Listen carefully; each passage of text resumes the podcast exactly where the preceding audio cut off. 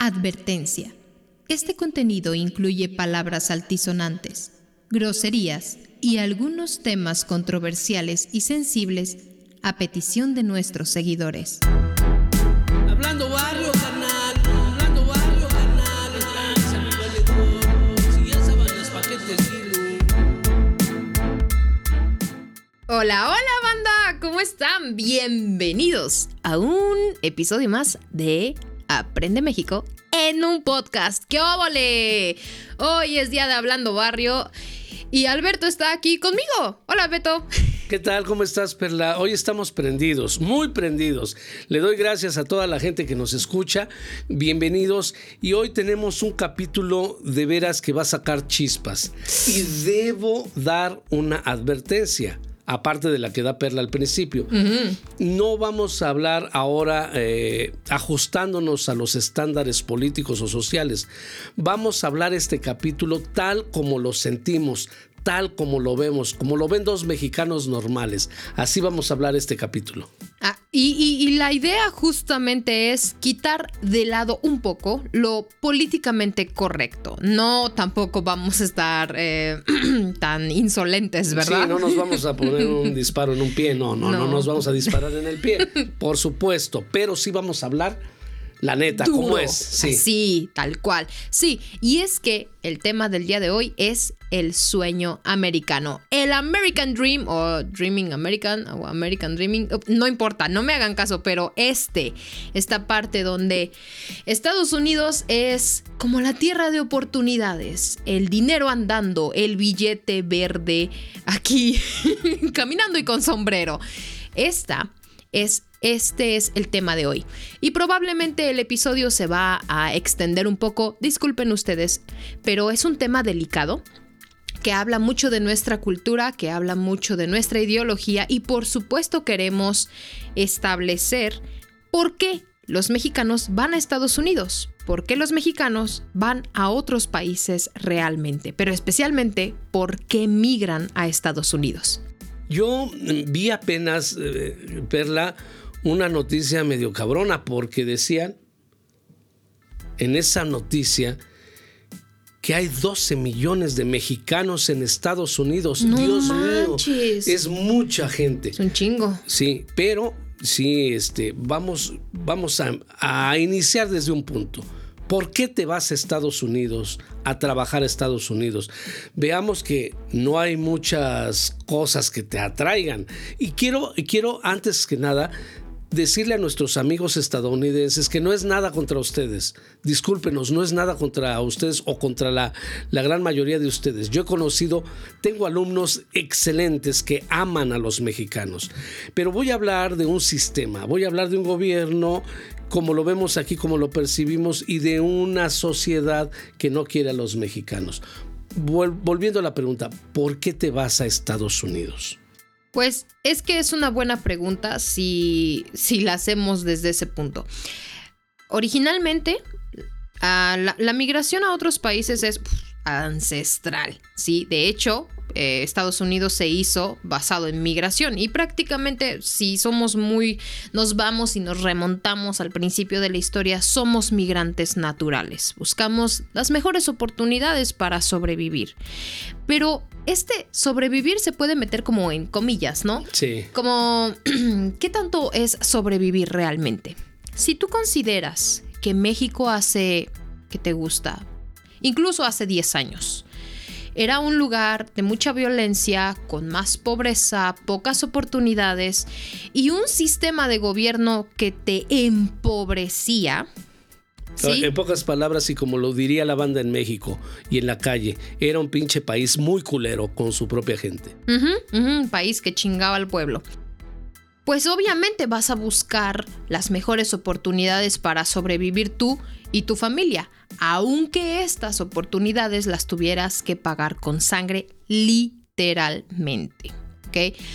La gente se va a otros países, especialmente a Estados Unidos, porque nos queda más cerca, ¿sí? Por esta idea de que hay más oportunidad de crecer, de desarrollarte, más calidad de vida. Y todo esto, no me ven ustedes, pero lo estoy haciendo como entre comillas, ¿sí? Unos grandes, grandes comillas, porque van a entrar en tela de juicio en este episodio.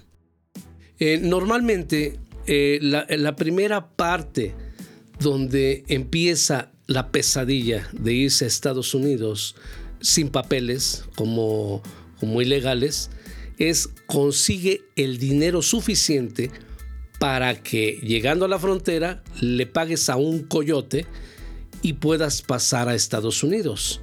El coyote es esa persona desalmada que se Culera. encarga, sí, muy hija de puta, dijeran en otros países, que se encarga de quitarle el dinero a las personas que tienen mucha necesidad.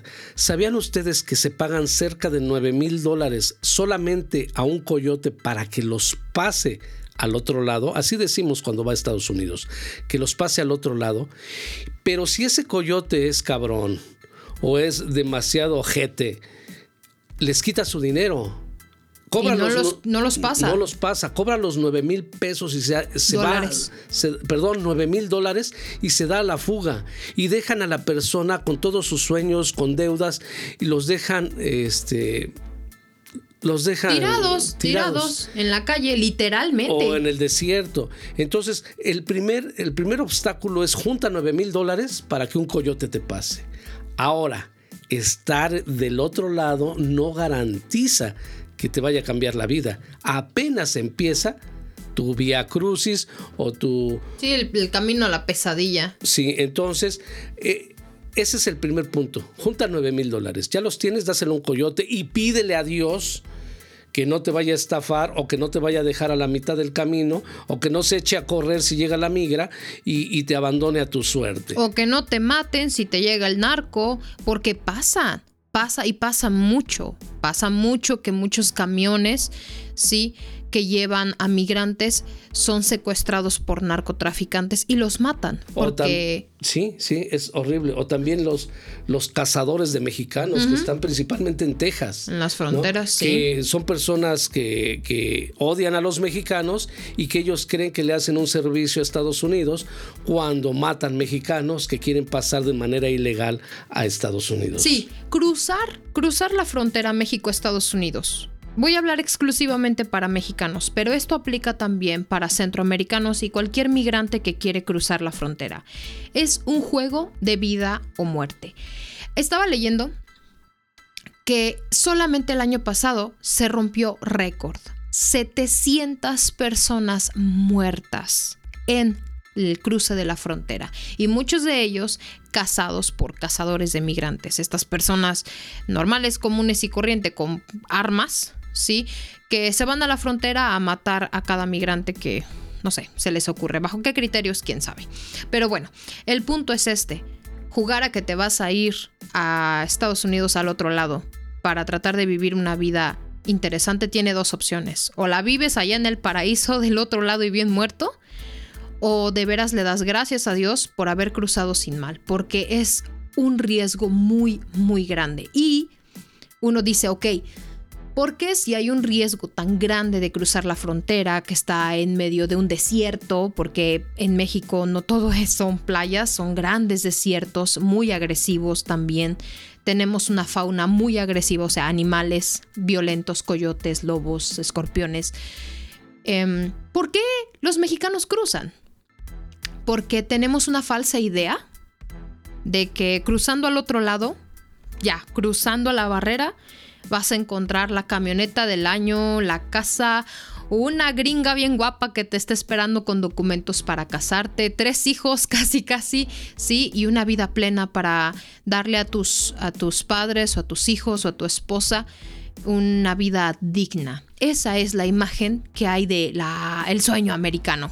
Sí, eh, definitivamente en, sus cabezas eh, se, se arman ideas de, de vivir una vida como la de Hollywood o como la de las grandes este, playas de California. Pero no, la verdad es que cuando llegas allá, ahora tienes que cubrir otro riesgo. el poco dinero que te pudo haber quedado es para sobrevivir en la casa de un amigo o de un familiar o de algún desconocido en lo que encuentras trabajo. Y ese trabajo muchas veces se tarda en llegar. Entonces nuestros, nuestros paisanos mexicanos que están allá sufren muchísimo esa primera etapa. Eh, ellos se sienten como cualquier persona se sentiría en un lugar donde no tiene dinero, se sienten arrimados, se sienten eh, muy mal. Y cuando tienen la fortuna de encontrar un trabajo, resulta que muchas veces el trabajo que encuentran es muy mal pagado, es por un tiempo muy pequeño y además son maltratados psicológicamente. Entonces, realmente esa segunda, ese segundo filtro hace que muchos este, mexicanos pues empiecen a generar una, una coraza tan fuerte, un, un, escudo. un escudo, una protección contra todo lo que viene. Y bueno, sin contar la migra, porque donde los encuentran los deportan y los regresan a México y adiós a los 9 mil dólares, adiós a, a, este, a los sueños y esperanzas de progresar, adiós a todo. Y, y, bueno, aquí la cuestión es que no, no llega la migra y les dice, ay, mira, un Juanito por aquí caminando. No, los agarran a madrazos, los chingan, los humillan, eh, les, los amenazan con su vida, con su familia, incluso los utilizan para encontrar otras células de migrantes. Es una, es una friega y probablemente haya policías um, um, como, como, honorables, ¿no? Sí, es no, la palabra, hecho, honorables. Hecho, hay mucha gente honorable en Estados Unidos, pero nos referimos al grueso, nos referimos a lo normal que uh -huh. se ve allá. A, a, la migra normal, esa que te agarra madrazos porque cruzaste. Entonces, no, no es nada agradable el sueño americano, no existe tal cosa. Y los que llegan a vivir este sueño americano, entre comillas, viven mejor que en México pero no viven mejor que en Estados Unidos. ¿Sí? No, no son los exitosos. Juan Pérez, el empresario dueño de Wall Street. No, no, no son. La perspectiva es la siguiente. Si tú, si tu referencia, si tu punto de referencia es salir de un pueblito todo jodido, porque lamentablemente así están todos chingados, ¿sí? Y vas a vivir allá a los United States, ¿sí? Mm. Eh, para para trabajar de mesero en la construcción, de jardinero, de sepa la chingada que vas a trabajar, y por fin logras, con mucho esfuerzo, mandarle 15 mil pesos mexicanos, unos ¿qué? ¿3.500 dólares? No, no, no, no, no te fuiste no sí, no, es demasiado. No, es, menos, de mil, menos de mil sí, dólares. Menos de mil dólares. Eh, como 800 dólares, más sí. o menos. Como 800 dólares, ¿sí? Eh, a, a tu familia puta, estás, estás del otro lado y tú te sientes bendito porque a tu familia le estás dando de comer, pero las friegas que te llevas son muchas y, y, te lo dicen las personas que están allá y amigos que conocemos, conocidos, personas que han cruzado, que siguen aquí en México, que dicen, híjole, no, es que, no, que friega. Eh, aquí, por ejemplo, lo primero que debes reunir es la deuda que pediste, que fueron 9 mil dólares. Uh -huh. ¿Sí? Es lo primero que debes reunir antes de pensar en, en, en, darle, mandarle un chocolate a tu familia. Una vez que lo logras, ¿qué, qué sigue? Pues ahorrar todo lo que puedas, todo lo que puedas para enviarlo a tu familia. Y déjame decirte cómo está la situación. Si, por ejemplo, un migrante llega a mandar 500 dólares en un mes, pues estamos hablando aquí de 10 mil pesos. Es lo que gana una persona promedio, un padre de familia promedio, que de alguna manera mantiene a su familia con esos 10 mil pesos y no, y no viven mal. Uh -huh. Pero entonces, fíjate hasta dónde vamos. Tienes que llegar y, y, conseguir ese trabajo de manera recurrente para pagar 9 mil dólares y después mandar un poco de dinero que te sobra. Para lograr esto, tienes que vivir amontonado en la casa con otras personas en, la misma situación y tienes que estarte cuidando en la calle, no puedes disfrutar muchas cosas. Cuando se va un padre de familia, esa, esa es, la, suerte que corren. Cuando se va un joven, pues no tanto porque él nada más vive para él de momento, pero un padre de familia es muy difícil su vida. Y ya cuando está allá, las pocas personas que logran, logran este, tener éxito en Estados Unidos, lógicamente te cuentan, cuando llegan aquí te cuentan todo el sufrimiento que tuvieron que pasar, porque fue un sufrimiento muy fuerte, para poder lograr algo. Esto, esto te lo compartimos porque definitivamente muchas veces eh, no vemos el costal que carga la otra persona. Cuando probablemente allá, si tú eres estadounidense, y ves a un, a un ilegal que está pidiéndote trabajo, probablemente hasta lo trates como si fuera un mendigo, ¿no? Pero en realidad eh, hay, hay un costal muy grande que está, un costal de responsabilidades muy grandes que está tratando de cubrir. Y no digo que sean diferentes a los, a los americanos que, que trabajan allá también y se ganan la vida, pero sí es mucho, mucho más difícil. es correcto. Ahora, ¿qué, qué, porque, bueno, Primero, esos 9 mil dólares que juntan, sí que es la pregunta del millón. ¿Por qué cruzas Estados Unidos si tienes 9 mil dólares? Juntar 9 mil dólares en México es una odisea. No, no vas al banco y, ah, me da 9 mil dólares. No, perdónenme, pero aquí se hace en pesos.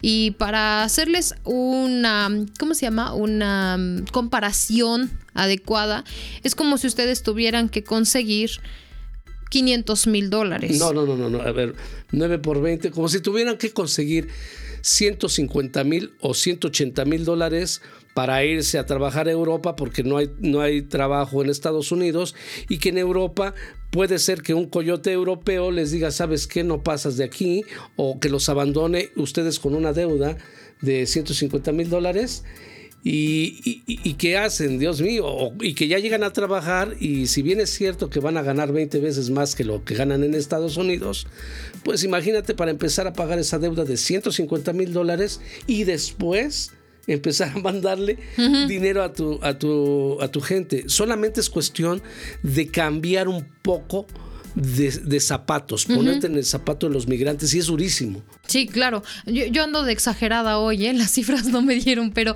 no, la verdad es que es así. Ahora, si tú eres una persona promedio que está en la, en la pobreza, que a duras penas tienes dinero suficiente para darle de comer a tu familia, o que te estás escondiendo porque el narco, porque la mafia está atacando a tu pueblo, dime, ¿de dónde carajos vas a sacar 150 mil dólares? La respuesta es muy fácil.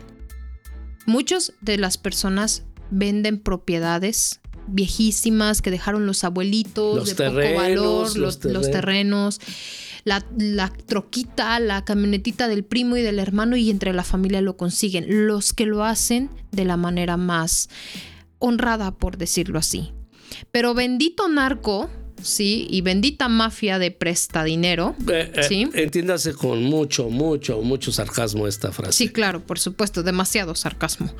Ah, que te da este, este tipo de dinero con unos intereses altísimos bajo amenaza de que si no pagas matan a tu familia. No te queda de otra más que cruzar el continente y buscar trabajo aunque sea de lavaplatos, haciendo lo más indigno, eso que nunca te hubieras atrevido a hacer en tu propia tierra, con tal de que no maten a tu familia porque juntaste 150 mil dólares para cruzar el océano. Estamos haciendo el, Haciendo la comparativa. Es exactamente igual en México. Estas personas pierden demasiado tratando de conseguir ese dinero para cruzar la frontera y hacer trabajos que nunca en su sano juicio hubieran hecho aquí en México. Ahora bien. Y no, ah. Sí, eh, eh, hay algo importante aquí que, que se debe mencionar tú puedes decir, bueno, con tanto dinero, ¿por qué no ponen un negocio allá o no se van a otro estado más próspero y ponen un negocio? Sí, está correcta la, pregunta. Sin embargo, y, déjame decirte aquí, y no me voy a, detener en decirlo, vivimos unos años atrás con una con una un gobierno corrupto, un gobierno que se encargó de chingarnos cada día, cada día nos jodía el dinero, nos jodía físicamente, nos jodía todo, nos chingó por todos lados. Una persona así lo único que quería salir era salir de la ratonera llamada México y eso hacían estas personas. Entonces no había oportunidad de si tú te salías, si tú te salías de tu estado para irte a otro estado a tratar de con esos 9 mil dólares tratar de poner un negocio o, algo parecido, no iba a tardar nada en que entre el gobierno y, la, y, los criminales te iban a chingar todo el dinero y te iban a dejar incluso más jodido que si te hubieras sido Estados Unidos. ¿Qué es lo que pasa? Que había una garantía mayor si tú cruzabas a Estados Unidos. Y eso, eso, eso pasó durante muchos años. Gracias, te repito, a esta pinche bola de ratas corruptas que nos gobernó durante tanto tiempo.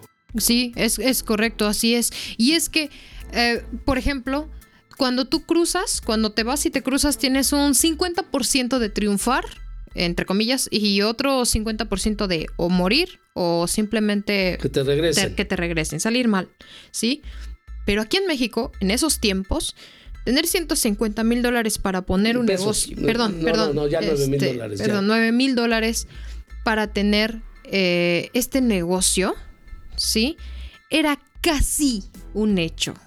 La estadística decía que te iban a quitar tu dinero, Así que tu negocio no iba a funcionar y que si llegaba a funcionar por azares del destino, sí, que el gobierno no te chingara, iban a llegar los pseudonarcos y sicarios a pedirte una lana muy grande por dinero que jamás tenías y terminaban amenazándote o matándote, así que era casi una certeza que tu negocio en México no iba a funcionar. Y entonces dices, bueno, a ver, tengo 9 mil dólares, tengo dos opciones.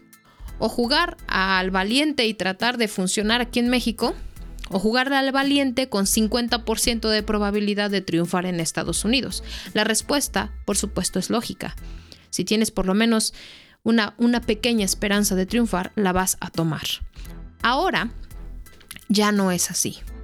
Eh, probablemente pienses, bueno, si tan feo eran las cosas en México, ¿por qué otras personas triunfaban? Sí, pero te estoy hablando de que las personas que se iban a Estados Unidos tenían pocas probabilidades de triunfar aquí. Probablemente no tenían escuela, no tenían conocimientos, no tenían herramientas sociales ni herramientas de otro tipo para, para poder salir adelante aquí en este país.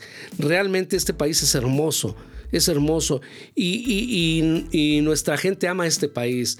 Lo que no amó fue al gobierno o a todas las, todas las presiones que obteníamos de todos, de todos lados aquí en nuestro país.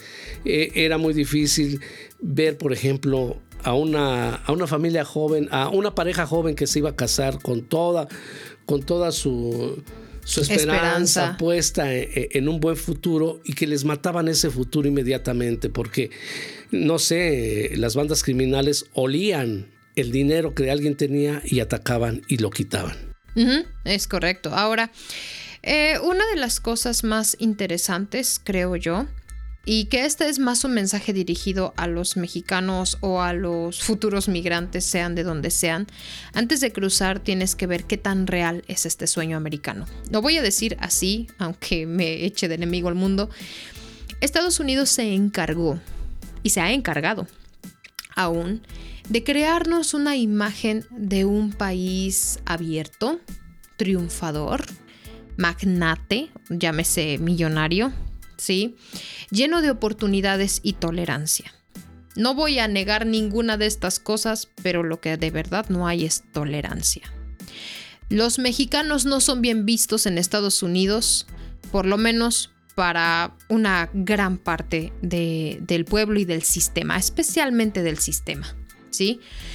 Y no se dan cuenta de que necesitan a los mexicanos realmente, pero, y, y por esa razón los tratan como basura, los tratan como, como, como caca, como... los tratan mal, ¿sí?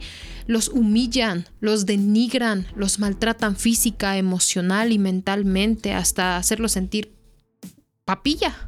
Esto, e, esto que está diciendo Perla es a niveles generales, porque sí hay excepciones, excepciones que, que, yo agradezco, yo aplaudo y yo, yo adoro, porque te repito que dentro de mis propios de mis propios estudiantes hay mucha gente que apoya, quiere, ama a los mexicanos y los ayuda cuando puede y cuando tiene la manera de hacerlo.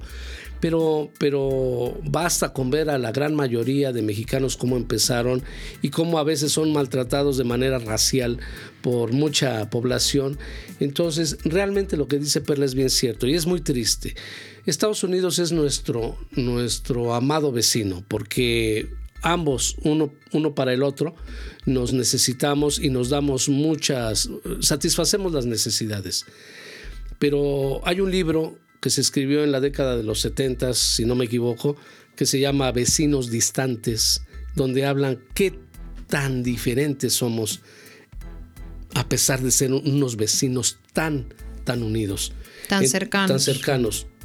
Entonces, esto no va para el pueblo de Estados Unidos. Lo repetimos, no es para el pueblo de Estados Unidos. El pueblo de Estados Unidos se me hace otra víctima más. De un sistema. De un sistema. Es el sistema estadounidense y el sistema mexicano que entre ambos se encargaron de aplastar los sueños y la vida de muchos de nuestros paisanos. Así es. Ahora, ya para terminar, porque se puso intenso. Y sí, la, verdad es que este, este episodio es intenso. Hay muchas veces que escuchamos noticias donde latinos fueron masacrados, denigrados, separados niños de sus familias por un sistema sin corazón que cree que amedrentar con violencia, con niños, con violación, porque por supuesto que hay mujeres y hombres violados en estas situaciones, sí, sexualmente y en otros, en otros sentidos, creen que es la manera de mitigar la migración. No, no es posible. Y da mucho coraje uno como mexicano saber que un paisano, que pudo ser tu primo, tu amigo, tu vecino, vaya a joderse, a sobarse el lomo para recibir un trato horrible. Sin embargo, yo voy a hacer este mensaje para migrantes. Em, traten de encontrar la oportunidad en el lugar donde están, porque a veces solo es cuestión de mirar o de esperar un poco. Solamente en situaciones muy especiales es lógico a la migración, pero en México, ahora mismo, migrar es un gran error. Migrar es un error muy grande porque políticamente estamos pasando por un cambio económicamente también. Y Estados Unidos está volviéndose un país que cada vez es más claro que está polarizado, donde la mitad del pueblo busca y acepta a los migrantes y la otra mitad los mata, la otra mitad los deporta, los denuncia, los maltrata. Entonces, si tienes la oportunidad de buscar oportunidades, vaya la redundancia, en tu pueblo, en tu ciudad, en tu país, créeme, las vas a encontrar. Solo es cuestión de esperar un poco. Ya mis paisanos migrantes que están del otro lado, que pueden llegar a escuchar esto, o a los escuchas que conocen a migrantes mexicanos legales o ilegales, tenganles paciencia. No tienen idea del infierno que han pasado por estar frente a ti. No tienes idea de las lágrimas, del dolor en el cuerpo, del dolor en el corazón, que es estar lejos de tu familia en un país que no te quiere o que te mira como estorbo. Sean pacientes, por favor, se los pido de corazón. Y poco a poco hablaremos más de esta cultura mexicana porque, porque amar a México y amar a mexicanos es es hermoso y, te llega al corazón. tener un latino enfrente, tener un mexicano enfrente, es un orgullo, es una muestra de poder, de constancia y de fuerza. Entonces, ay, mis emociones. Gracias por escucharnos. Gracias por aguantar este episodio que estuvo medio intenso y poderoso, pero gracias. Teníamos que sacarlo, teníamos que decirlo.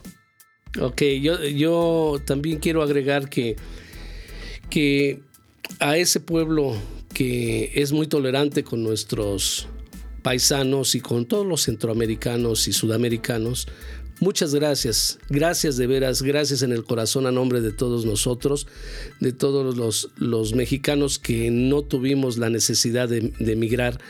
Muchas gracias por su ayuda pero sí, sí, este, teníamos que decir esto porque no todos son como la gran, como puede ser la gran mayoría de gente que, que ve a un mexicano como una persona más. Yo me despido, eh, les pedimos disculpas si nos excedimos tanto en tiempo como en emoción, pero era necesario sacar esto y comentárselos con las letras que deben comentarse. Muchas gracias, mi nombre es Alberto Muciño, les mando un saludo, les doy las gracias por escucharnos y estamos bien, oyéndonos más pronto que tarde. Gracias. Queridos escuchas, gracias hasta donde, pues hasta donde estén. Sí, les agradezco muchísimo su paciencia por el día de hoy. Espero no haberlos aburrido. sí, que haya sido algo, aunque sea ligeramente interesante, como el propósito del podcast, aprender un poco de nuestra cultura. Espero que se encuentren muy bien y nos vemos, por supuesto, en el próximo episodio. Mi nombre es Perla Musiño. Hasta la próxima.